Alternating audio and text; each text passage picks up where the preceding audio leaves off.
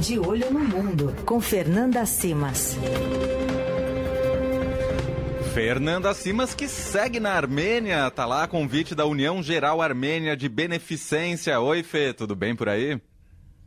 Oi, Leandro. Oi, Emanuel. Tudo bem com vocês? Tudo bem. Oi, Fernanda. Seja muito bem-vinda. Fê, que já tá lá na madrugada na Armênia. Você tá na capital? Onde você tá exatamente, Fê? Isso. Estou aqui na capital, Erevan.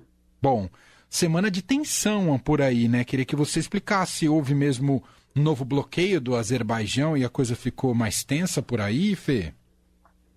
É, a coisa ficou mais tensa, um pouco mais misteriosa. O que aconteceu? O Azerbaijão, aqui, a questão de dois dias, na verdade, ele anunciou a criação de um checkpoint naquele corredor de Lachin, que liga justamente o enclave de Nagorno-Karabakh à Armênia, né? Aí a gente lembra que esse enclave já estava bloqueado, já existia um bloqueio, e agora esse checkpoint, qual que é a diferença? Com o bloqueio, as pessoas podiam sair de Nagorno-Karabakh e vir para Erevan, por exemplo, mas elas não conseguiam voltar, ninguém estava conseguindo entrar no enclave. Agora, com o checkpoint, o que muda? É como se fosse uma barreira aduaneira, é um ponto de fronteira. Então, o, as autoridades azerbaijanas, elas podem exigir, por exemplo, passaporte azerbaijano e aí falar, bom, se vocês estão aqui em Nagorno-Karabakh e querem ir e vir para outros lugares, então vocês vão ter que tirar o passaporte, tem que se adequar às regras do Azerbaijão e, inclusive, podem, e esse é o temor dos armênios, usar isso como pretexto para prender algumas pessoas. Falar, bom, ai, você está aqui de forma ilegal, então está preso. Então, esse é o temor dos armênios. Existe uma questão lá que a gente ainda não sabe, que é se com a, instalação desse checkpoint, o Azerbaijão vai em breve, por exemplo, levantar o bloqueio. Porque o que acontece? Existe uma decisão da, do Tribunal Penal Internacional pedindo que o Azerbaijão levante esse bloqueio. E essa decisão é de fevereiro. Até hoje, o Azerbaijão não cumpriu a decisão. E aí existe uma discussão no direito internacional de que se eles levantarem o bloqueio mais instalarem esse checkpoint, se vai ser considerado como um cumprimento dessa ordem ou não, se eles vão estar, tá, né, conseguindo dar aí uma desviada e mesmo assim a corte vai manter de que eles não estão cumprindo a determinação. O Fê, e bom, desdobramentos em relação a isso. Primeiro queria te ouvir como a Rússia tem atuado em relação a esse, uhum. esse novo episódio, se ela tem, enfim, se ela já se pronunciou sobre isso, né? A gente sabe que tem uma importante influência ali. Ah, uhum. E se isso pode ter reações mais extremadas, né? Como em 2020, quando eles tiveram justamente uma breve guerra Armênia e Azerbaijão. É, a gente teve, inclusive, on, hoje mesmo, conversa com vários especialistas né, nas áreas aqui do, da Armênia, e muitos falam que existe sim o risco de uma escalada, de uma futura guerra, que é um temor real. Mas o que a gente viu também foi pela primeira vez em muitos meses uma reação mais contundente da comunidade internacional. Então a gente teve logo de imediato, obviamente, a Armênia reagindo, é, em seguida, a Rússia. A Rússia pediu que o tratado que tinha sido feito em 2020 fosse respeitado. Então, a posição que ela não tomou quando foi feito o bloqueio em dezembro, ela tomou agora. Ela falou: olha, o acordo que a gente fez em 2020 precisa ser respeitado e vocês não podem tomar nenhuma decisão de forma unilateral. Ou seja, a instalação de um checkpoint teria que ser comunicada e aceita pelas três partes: Rússia, Armênia e Azerbaijão que foram as que fizeram aí o acordo de 2020. Os Estados Unidos e a França também se manifestaram falando que isso é preocupante, pode levar a uma escalada militar e que era preciso parar com essas movimentações. E a União Europeia também, de forma geral, fez esse comunicado. Obviamente, o Azerbaijão é, reagiu e falou que estava fazendo isso como reação, inclusive, a um comunicado da Armênia. E aí, o que, ao que eles se referem? É, o primeiro-ministro da Armênia fez um pronunciamento na Assembleia Nacional aqui no fim de semana, falando que reconhecia a soberania do território do Azerbaijão e o enclave de Nagorno-Karabakh está dentro do Azerbaijão. E isso deu margem, né, óbvio, para a interpretação que o Azerbaijão queria.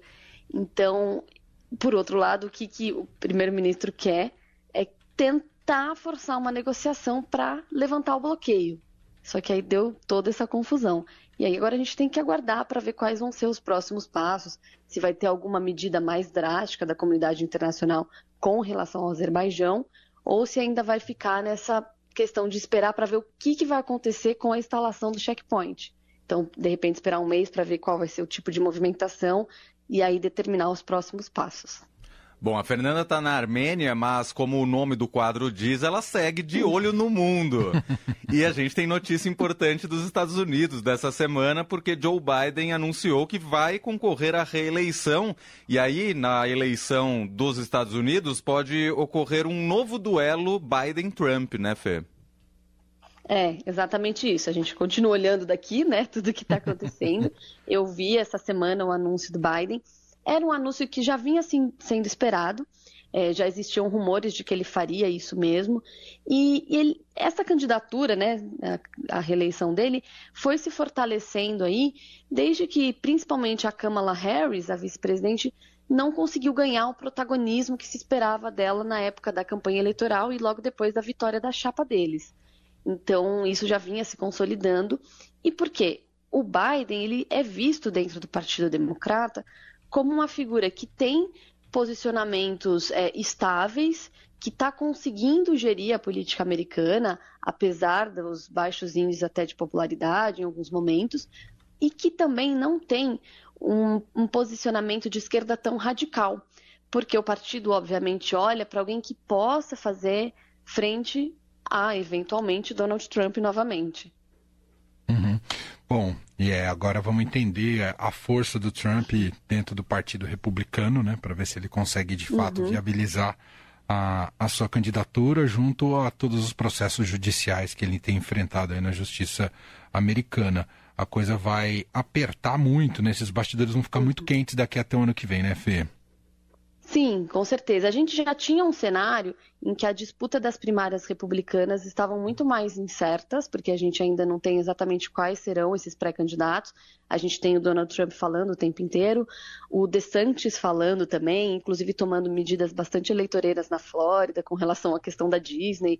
E, e aí a gente tem eventuais outros nomes mais jovens e no Partido Democrata era uma coisa que estava um pouco mais silenciosa. E isso é curioso também. As lideranças mais jovens do Partido Democrata não haviam se colocado assim para disputar as primárias, justamente esperando se haver uma nomeação do Biden ou não. O que a gente conseguiu perceber, inclusive pelas, pelos pronunciamentos dos é, políticos do Partido Democrata, é que todos estão endossando essa candidatura do Biden e que se colocariam à disposição se o atual presidente, por algum motivo, desistisse dessa candidatura à reeleição.